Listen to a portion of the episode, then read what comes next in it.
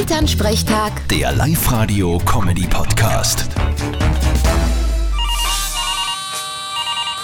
Hallo Mama. Grüß dich, Martin. Sag einmal, hast du eigentlich deinen Gameboy noch? Eh klar, willst gleich einmal spielen damit? Nein, aber ich hab gelesen, dass so ein Gameboy im Jahr 2028 ungefähr 22.000 Euro wert ist.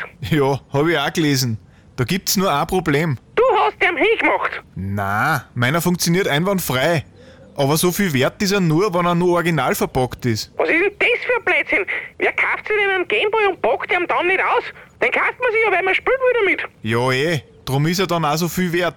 Sag einmal, was spielst denn du so viele Spiele auf dem Ding? Meistens Super Mario Land. Und durchgespielt auch schon? Na sicher, ist ja gar nichts dabei. Na, dann nimm da ein Beispiel an Mario. Wieso? Soll ich ja Installateurlehr machen oder Schwammerl fressen, dass ich größer werd? Nein, aber der kriegt seine Prinzessin über am Schluss. Das hat er dir voraus.